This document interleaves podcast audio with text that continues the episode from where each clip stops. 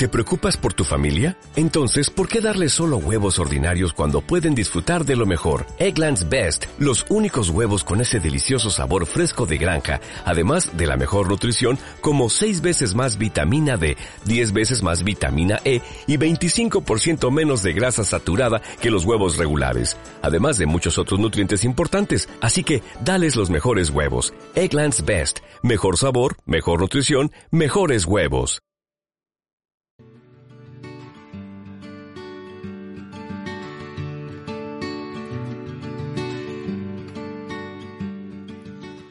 Raíces para el Cambio, el podcast sobre los objetivos de desarrollo sostenible de la Universidad CEU Cardenal Herrera.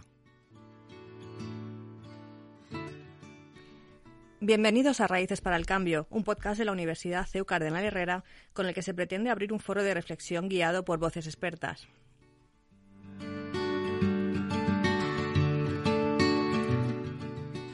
Los Objetivos de Desarrollo Sostenible marcan una hoja de ruta que va a afectar a muchos sectores profesionales y también a muchos aspectos de nuestro día a día. Por ello, a lo largo de varios episodios tratamos de profundizar en algunos conceptos clave que nos permitan comprender mejor las implicaciones y la relevancia de comprometerse con un estilo de vida sostenible.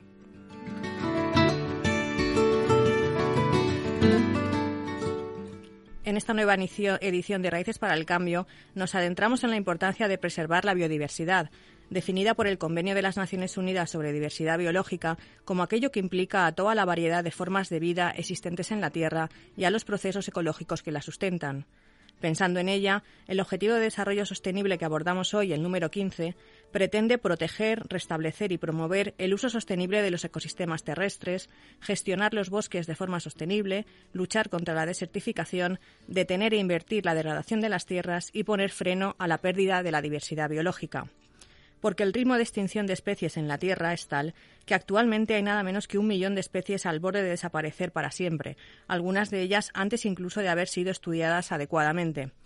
La pérdida de hábitats por cambios de usos del suelo y del mar, por la urbanización, industrialización, deforestación, etc., la sobreexplotación directa de muchas especies concretas, la contaminación, la propagación de especies invasoras y la crisis climática, claro, son los principales motivos de lo que puede ser una nueva extinción masiva, y detrás de todos ellos está la actividad humana.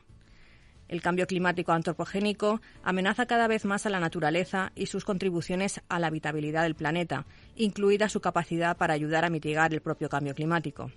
La emisión de gases de efecto invernadero que provoca la quema de combustibles fósiles es la principal causante del calentamiento global en la base del cambio climático, que también se ve intensificado por otras actividades como la deforestación o la agricultura intensiva. Así, la concentración de gases de efecto invernadero en la atmósfera alcanzó en 2020 las 413 partes por millón una concentración que supone un 48,6% más que en los niveles preindustriales, porque en 1750 la concentración era de 278 partes por millón. La última vez que la Tierra experimentó una concentración comparable de CO2 fue hace entre 3 y 5 millones de años, cuando la temperatura era de 2 o 3 grados centígrados más y el nivel del mar era 10 o 20 metros más alto que ahora. Pero entonces no había en la Tierra 7.800 millones de personas. Nada ni nadie escapa a los efectos del cambio climático, como acaba de volver a advertir el último informe del panel intergubernamental de expertos sobre cambio climático, el IPCC. El grupo de trabajo 2 eh, acaba de presentar eh, los últimos datos mm, sobre impactos del cambio climático, adaptación y vulnerabilidad. El informe dibuja un panorama desolador por la gravedad de la crisis climática que ya estamos sufriendo después de que el año pasado se advirtiera sobre las bases físicas del fenómeno, insistiendo en los impactos que conllevan un aumento de la temperatura global o la concentración de CO2 el incremento del nivel del mar, la modificación de los patrones espaciales y temporales de las precipitaciones, sequía, intensificación y mayor frecuencia de fenómenos extremos, olas de frío y de calor. Todo esto impacta en la biodiversidad, por ejemplo, las plantas y los animales del Mediterráneo son muy susceptibles a las olas de calor marinas. Para 2050, a menos de que las, em, a menos de que las emisiones globales se reduzcan rápidamente, un ecosistema tan único y valioso como las praderas marinas de Posidonia en el Mediterráneo se extinguirán. Como recuerda el informe del IPCC, se puede llegar a un punto en el que la adaptación no sea suficiente para evitar la degradación de muchos entornos naturales. El planeta está viviendo en estos momentos un proceso de extinción de poblaciones locales de plantas y animales, que desaparecen de áreas históricas de distribución y se desplazan a otras. En el 47% de las 976 especies que se examinan en el informe, esa desaparición local está asociada, está asociada al aumento de la temperatura. También se apunta a la desaparición completa de especies que ya se ha podido atribuir directamente al cambio climático, como una subespecie de un marsupial que prácticamente se borró del mapa tras varias olas de calor en Australia, o el ratón de cola de mosaico, que fue declarado oficialmente extinto en 2016 debido al incremento del nivel del mar en el Pacífico. Y las previsiones no son buenas. Según el informe del IPCC, entre el 3% y el 14% de las especies de ecosistemas terrestres que se han analizado estarán en un nivel muy alto de riesgo de extinción si el calentamiento llega a los 1,5 grados. Si se alcanzan los 3 grados, el riesgo se multiplica por 2 y por 3,5 si el calentamiento sube hasta los 5 grados. Eh, hace un par de años, el informe de la Plataforma Intergubernamental Científico-Normativa sobre Diversidad Biológica y Servicios de los Ecosistemas de Naciones Unidas también hablaba de cómo ha caído eh, la biodiversidad un 20% desde 1900. Más del 40% de los anfibios y casi el 33% de los arrecifes de coral están en peligro y también el 41% de las especies de insectos. Mm, con un 10% de ellas en peligro de extinción. Con todos estos datos, realmente bastante alarmantes, vamos a profundizar en esta nueva edición del podcast Raíces para el Cambio, donde estamos seguros que intentamos arrojar luz sobre esta cuestión vinculada a los Objetivos de Desarrollo Sostenible a través del, del ODS número 15.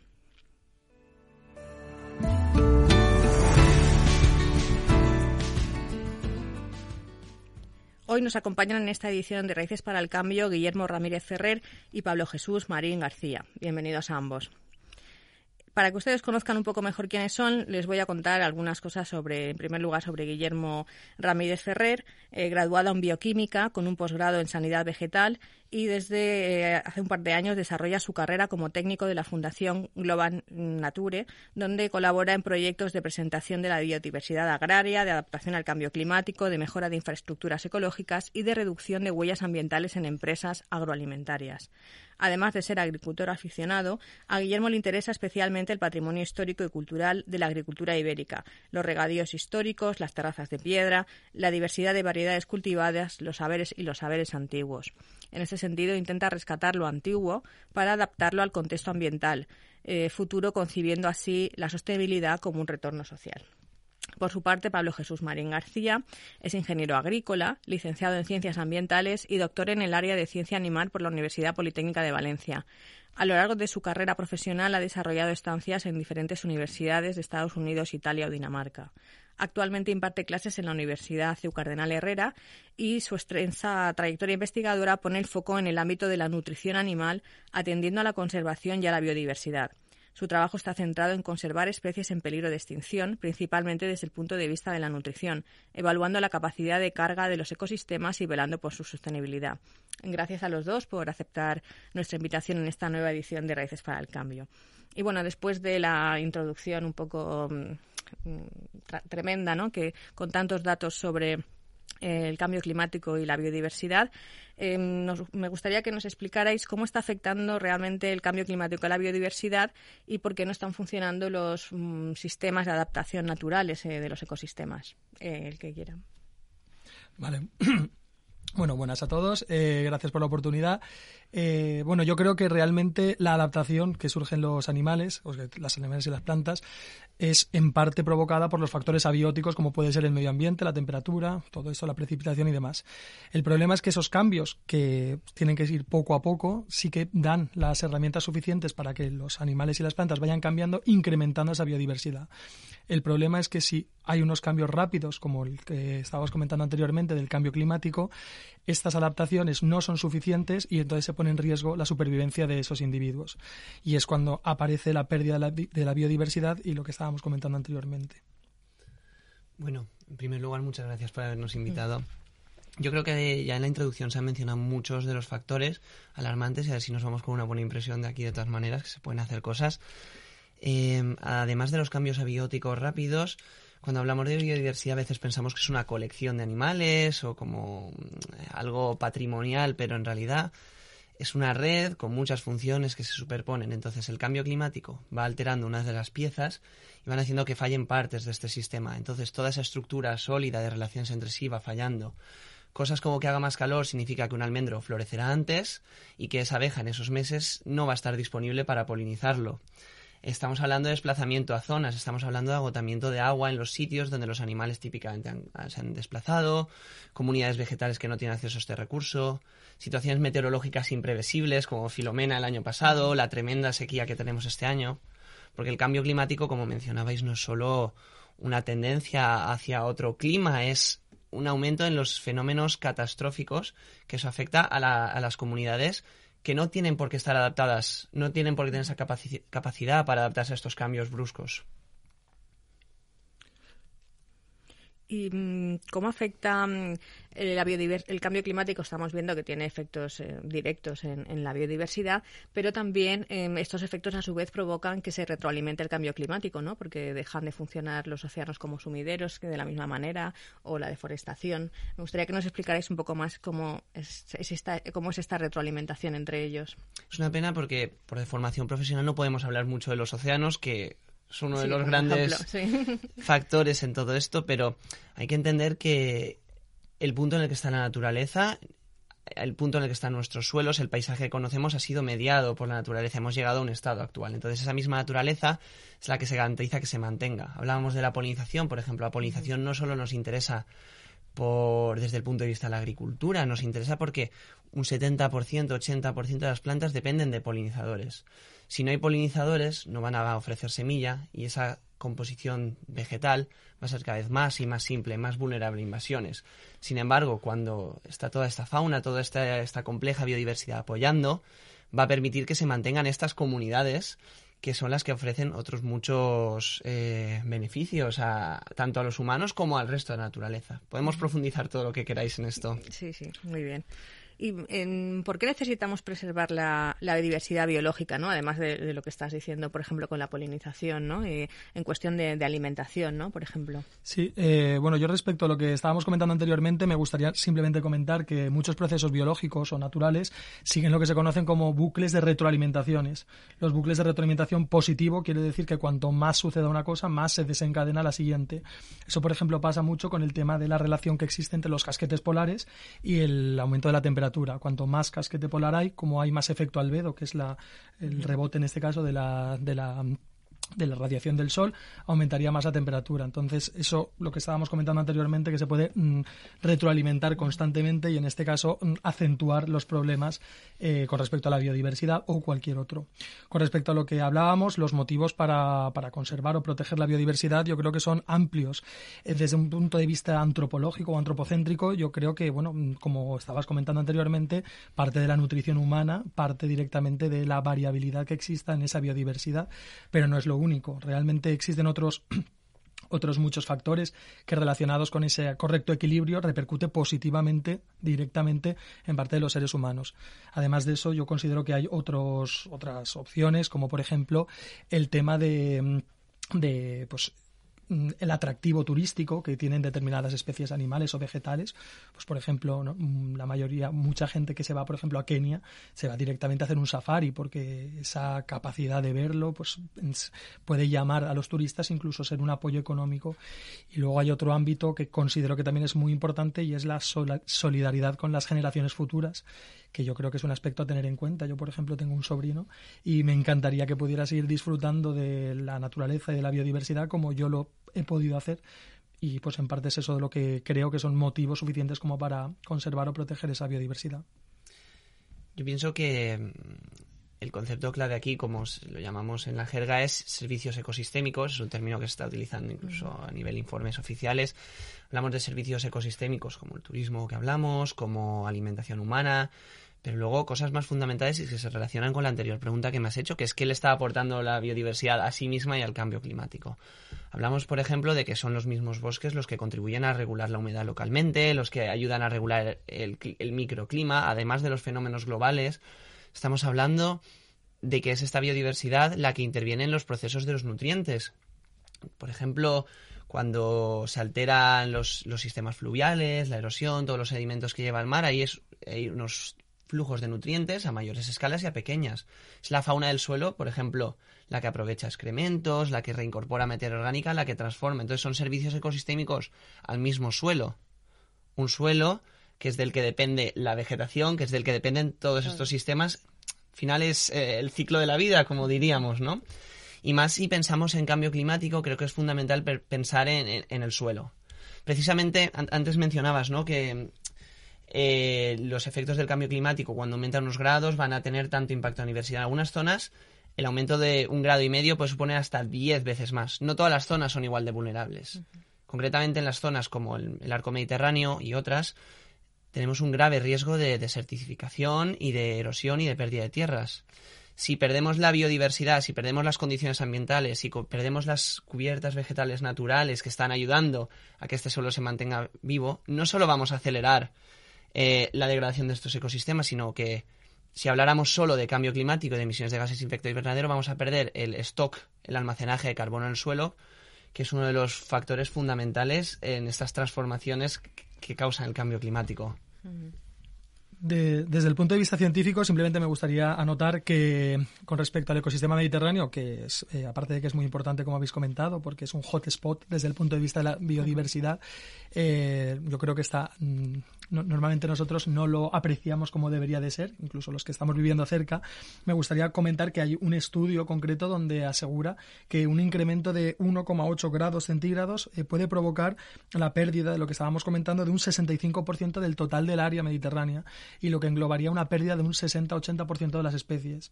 Si extrapolas los datos del, del aumento de los gases de efecto invernadero, previsiblemente esto, que en un principio es una estimación, puede llegar a ser cierto. O sea que estamos hablando de un problema real que que, está sucediendo.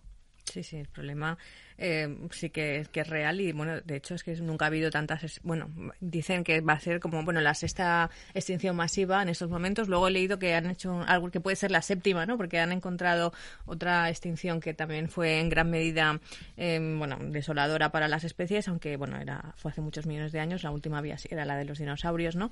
Y em, me gustaría saber también si, por ejemplo, he leído que eso, que van a desaparecer los insectos que eso en, a nivel alimentación, si no sé si nos comentar algo.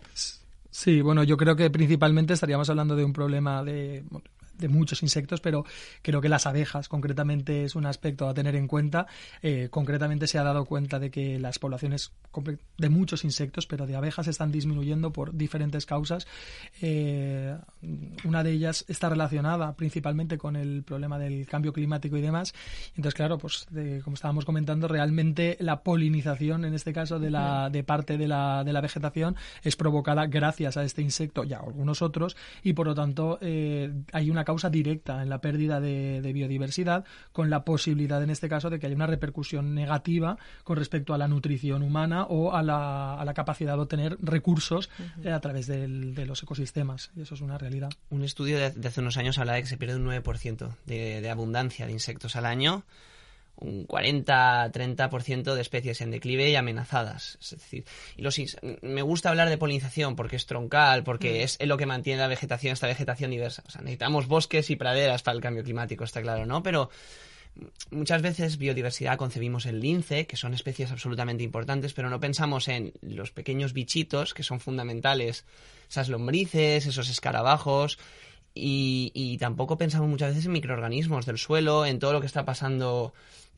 esa vida secreta ¿no? que tiene la naturaleza, que al final no, no, solo estamos hablando de polinización, estamos hablando de control de plagas. O sea, la agricultura ecológica, por ejemplo, una de las virtudes que tiene es que fomenta el control dentro de las mismas parcelas, de tal manera que el agricultor necesita echar menos productos que tienen su huella de carbono y impacto ambiental.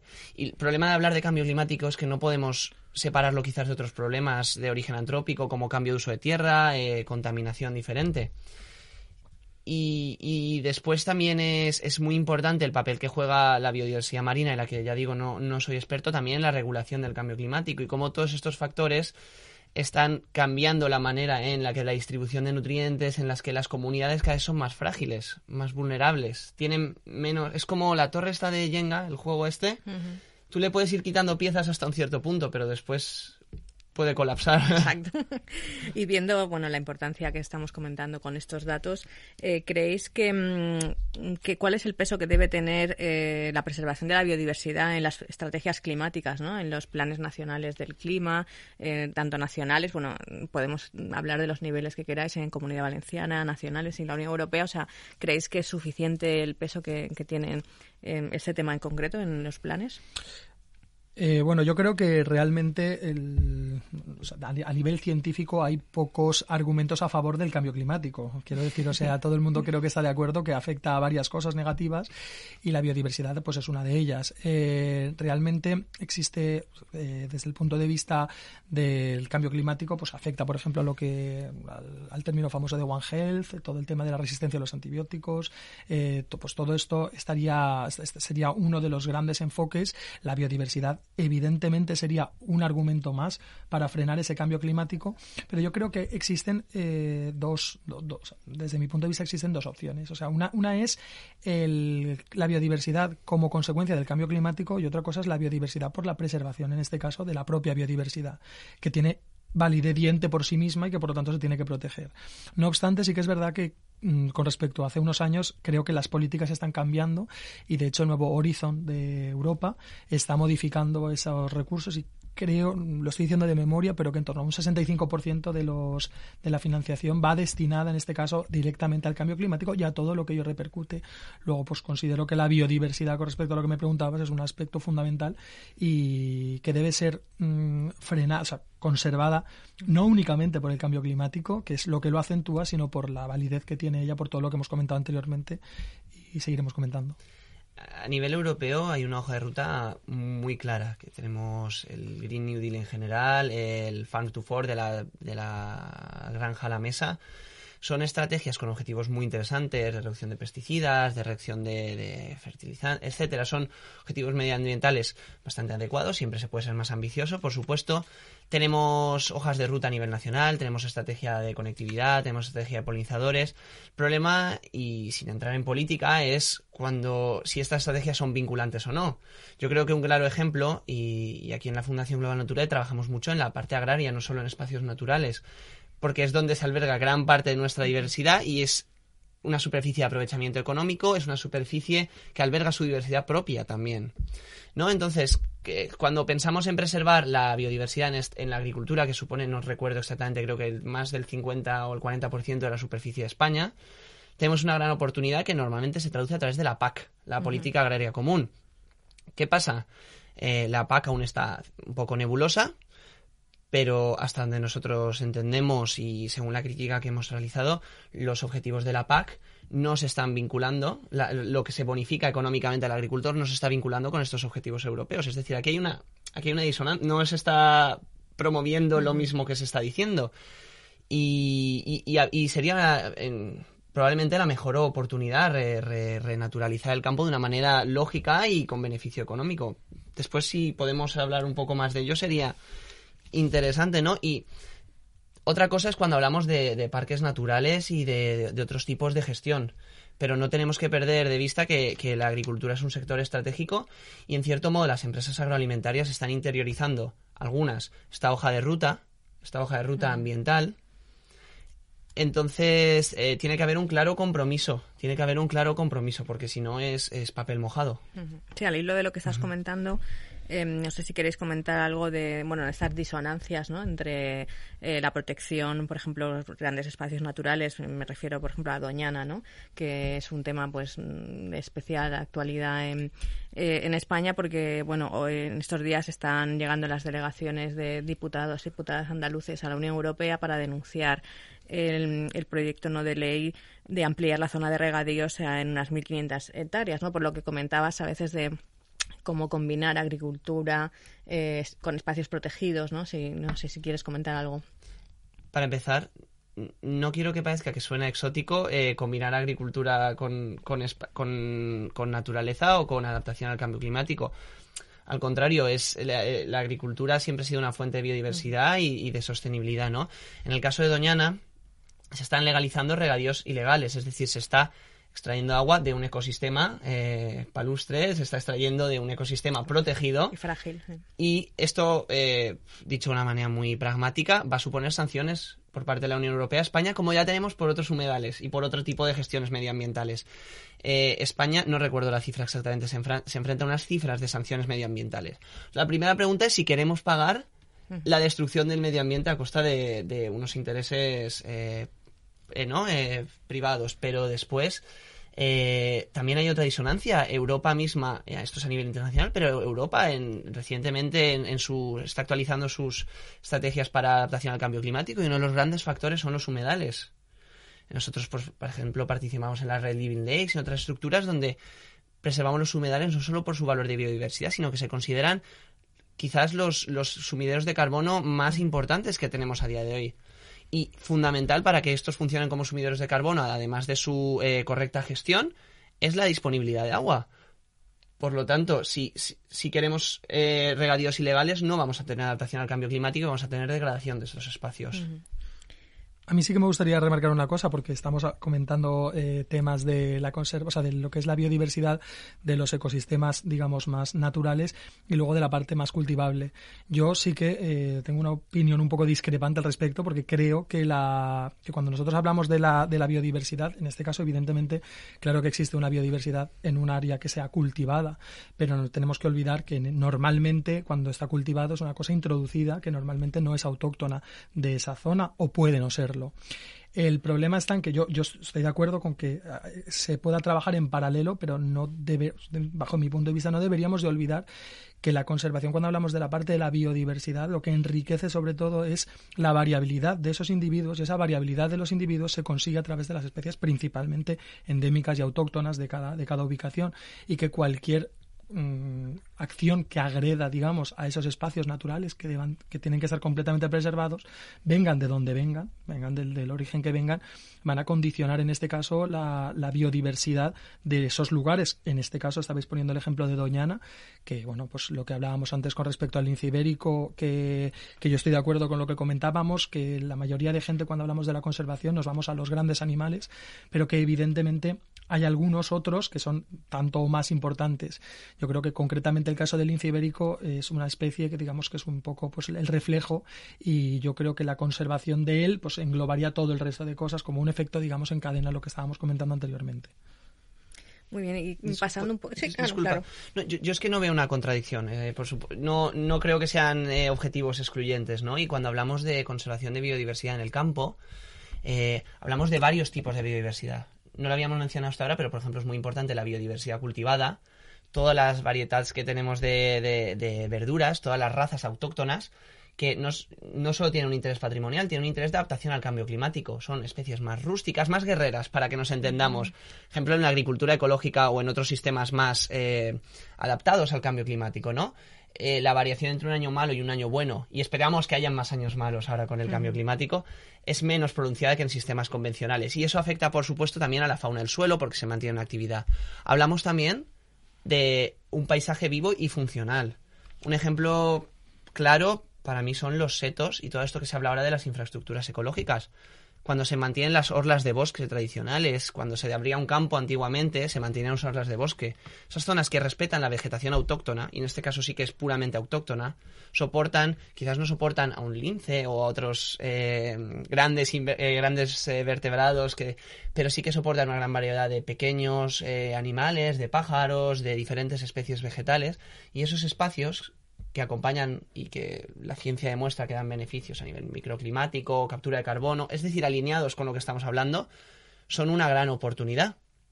Y, existen otras muchas, podríamos estar aquí, pero existen otras muchas soluciones eh, que mezclan, como decías en la introducción, lo antiguo y lo nuevo, pero que están demostrándose funcionales y sobre todo rentables. Entonces sí que veis, sí que hay soluciones, ¿no? Bueno, mm. si queréis. Sí, yo con respecto a lo que estábamos comentando anteriormente, en la, lo que acabamos de comentar, más que nada porque eh, eh, estamos hablando de lo que es la biodiversidad y por lo tanto yo creo que tenemos que dar también un enfoque, yo creo que un poco desde el punto de vista científico, que yo, creo que es como, como para lo que yo también estoy aquí. Eh, habéis comentado anteriormente en, en la misma frase especie y raza. Eh, raza rústica, especie rústica, quiero decir. O sea, eso eh, científicamente está más que demostrado y hace mucho daño a la conservación de las especies el tema de la conservación de las razas. ¿Vale? Una raza en un principio es una selección genética que se realiza de una manera antropológica, o sea, por, el hombre, y por lo tanto esa diversidad genética de lo que son las razas no entra, o, sea, o no debería de entrar eh, con la misma manera con la diversidad genética que tienen las especies silvestres.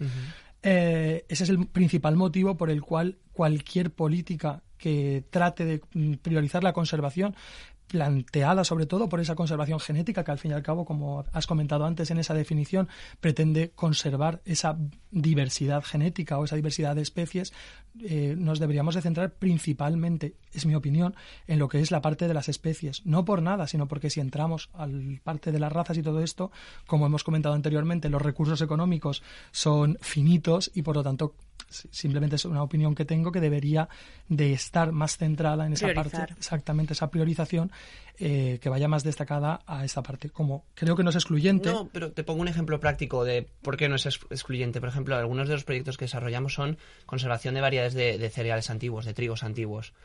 Y, esto se sincroniza con proteger eh, especies de aves esteparias.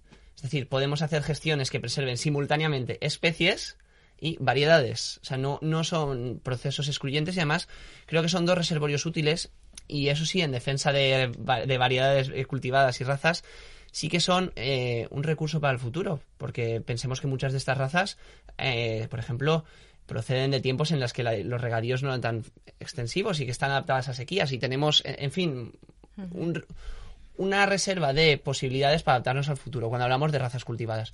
Pero en absoluto es excluyente y estoy totalmente de acuerdo contigo que hay que preservar ambos, ambos factores.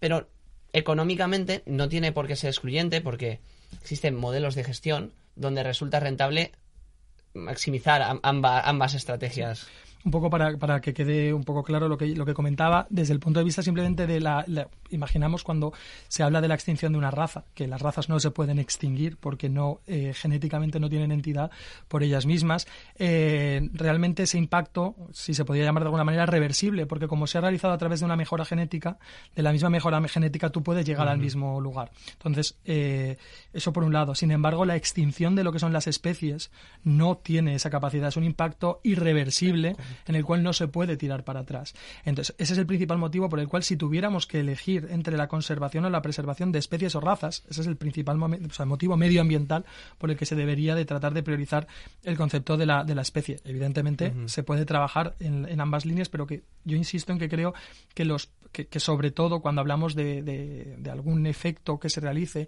en algún espacio natural protegido, bien sea Doñana, bien sea esto, tenemos que tener muy en cuenta que lo que está en juego son especies es que, insisto, que tienen esa irreversibilidad para volver otra vez. Y para, bueno, mm, para terminar, mm, estamos hablando de políticas de la Unión Europea, nacionales, también, bueno, gestión agrícola.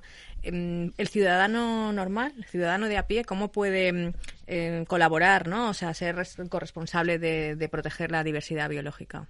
Yo, mi opinión es que eh, la, principal herramienta que tenemos es la formación. O sea, yo creo que, la, que cuando la población eh, entiende, pues por ejemplo, lo que estábamos comentando, que es el ecosistema mediterráneo, o sobre todo el que tienes más cerca de tu, de tu ubicación o del lugar donde te mueves, empiezas a tener un poco demostrar un cierto cariño hacia, hacia ese ecosistema y al fin y al cabo pues eh, intrínsecamente no quieres perderlo. Entonces yo creo que la, formación es fundamental.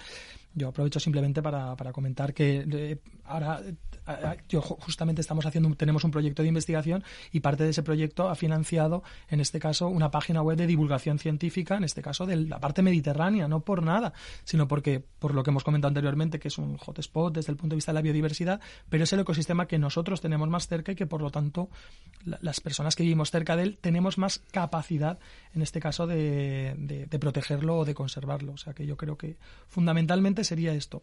Luego, con respecto al, tema de, de, la sociedad en sí, yo creo que eh, en muchas ocasiones cuando, cuando leemos algún artículo o algún libro sobre, por ejemplo, La primavera silenciosa de Rachel Carson o algunos libros que han sido digamos, esta parte muy importante de, esa, ese ecologismo, esa conservación de la biodiversidad, creo que normalmente solemos trasladar un mensaje eh, muy negativo, como porque evidentemente eh, pues eso, los impactos no son reversibles, no podemos llegar a él, lo, lo, que hemos hablado anteriormente. Pero a mí sí que es verdad que me gustaría también a la vez transmitir un mensaje un poco más constructivista, porque no podemos pensar que todo lo hemos perdido, porque si pensamos que todo lo hemos perdido, no vamos a hacer nada.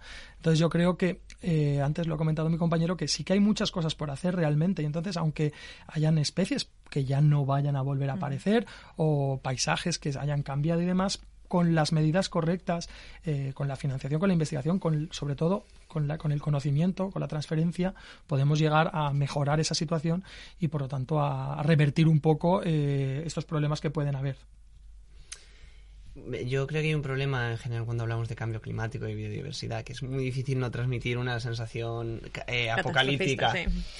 Eh, también vivimos en un contexto muy urbanizado, es decir, eh, la mayoría de la gente no vive en los pueblitos eh, o en el campo. Entonces el conocimiento que tenemos de la biodiversidad no puede ser como las generaciones anteriores, pero yo, por ejemplo, sí que abogo por la observación. abogo porque en un rato libre que tengamos nos acerquemos a una mata de romero en flor sencillamente pasemos cinco minutos mirando a ver qué bichos vemos. Porque es que nos vamos a llevar una sorpresa. Es que, es que os lo garantizo. O que pongáis unidad de abejas solitarias. Bueno, en un proyecto tenemos el Observatorio de la Biodiversidad Agraria. Eh, fomentamos metodologías ciudadanas, es decir, sencillas, no hace falta ser un experto, un experto, para que la gente pueda familiarizarse con eso y además contribuir con observaciones, ¿no? Creo que también es importante eh, intentar acercarse a los productores, además de a los parques naturales, intentar entenderlo no solo como algo paisajístico, ¿no? Eh, recuerdo, por ejemplo, recientemente visitando un parque natural que había un eucaliptal, que es una especie, pues para empezar, tener conciencia, o, muchas veces vemos un pinar, y no es un pinar, no es un pinar auténtico, es una plantación eh, de árboles que se hizo en su época con otras. Ya no estamos en las mismas estrategias, creo que la gente tiene que eh, entender, tiene que... Mm, desde ese punto de vista emocional, yo creo que es la herramienta, ¿no? Ver que eh, su perspectiva sobre qué ecosistemas, cómo están los ecosistemas, y eso, la observación, fijarse en qué bichitos y qué cosas hay. Pues sí, lo... Ah. Sí, no, simplemente eh, mencionar una cosa. Eh, aquí cerquita de nuestra, por ejemplo, tenemos eh, diferentes paisajes. En mm. este caso está la Marcha Les Moros, que es un está, está, relativamente cerca de Valencia capital. Y, por ejemplo, muchísima gente no conoce que ahí, en, ahora van a empezar a venir, hay flamencos, por ejemplo. Entonces la gente suele... Sí, es, espectacular. claro, que es, es, espectacular. O incluso la albufera. No, no, no, hago publicidad solamente de ahí. A mí es que me gusta especialmente. Sí, la albufera es más conocido. Exactamente, pero que quiero decir que incluso gente de Valencia, que viviendo toda la vida... Es que a mí me ha pasado de llegar a lo mejor al Biopark y que vieran los flamencos, ¡ay, los flamencos! Y dice, pero vamos a ver si justo, concretamente esta especie la tenemos nosotros también.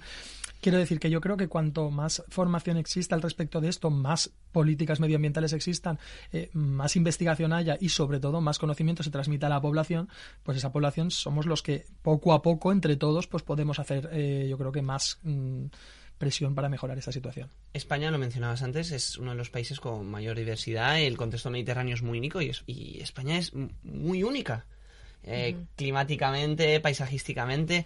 Yo creo que eh, el amor por los espacios naturales es, es factor clave para ir familiarizándote. Y, como me toca hablar de, del campo, de la parte agraria, yo creo que también es muy positivo acercarte a los, a los productores, a los agricultores, a los ganaderos y ver qué están haciendo. Y entender de qué manera eso está afectando a tu alimentación, por supuesto, pero también a, a la biodiversidad. Entender cómo se están haciendo las cosas del campo y cuáles valoras tú que son las que queremos para más adelante, para el futuro. Exacto, sí, lo mejor siempre para es conocer, para comprender y para querer, ¿no? Como decías, ese factor emocional de, de querer lo nuestro, ya sea patrimonio cultural, patrimonio natural, patrimonio agrícola, cultural y natural. Entonces, todo eh, pasa por, por conocer, ya sea a través de la observación, a través de una página web, a través de este podcast, que precisamente ese es el objetivo, de eh, conocer más en profundidad eh, temas como este que hemos tratado hoy aquí. Eh, muchas gracias a los dos por mm, haber venido, por explicarnos cosas tan interesantes que mm, la verdad desconocíamos en, con tanto detalle. Y mm, seguiremos con otros episodios eh, posteriormente. Esperamos que este haya sido de su interés y hasta aquí hemos reflexionado en torno a la biodiversidad y su necesaria preservación en, en la sociedad en la que vivimos. Eh, les emplazamos para una nueva edición de Raíces para el Cambio, en el que seguiremos reflexionando de todo ello em, para mejorar como sociedad.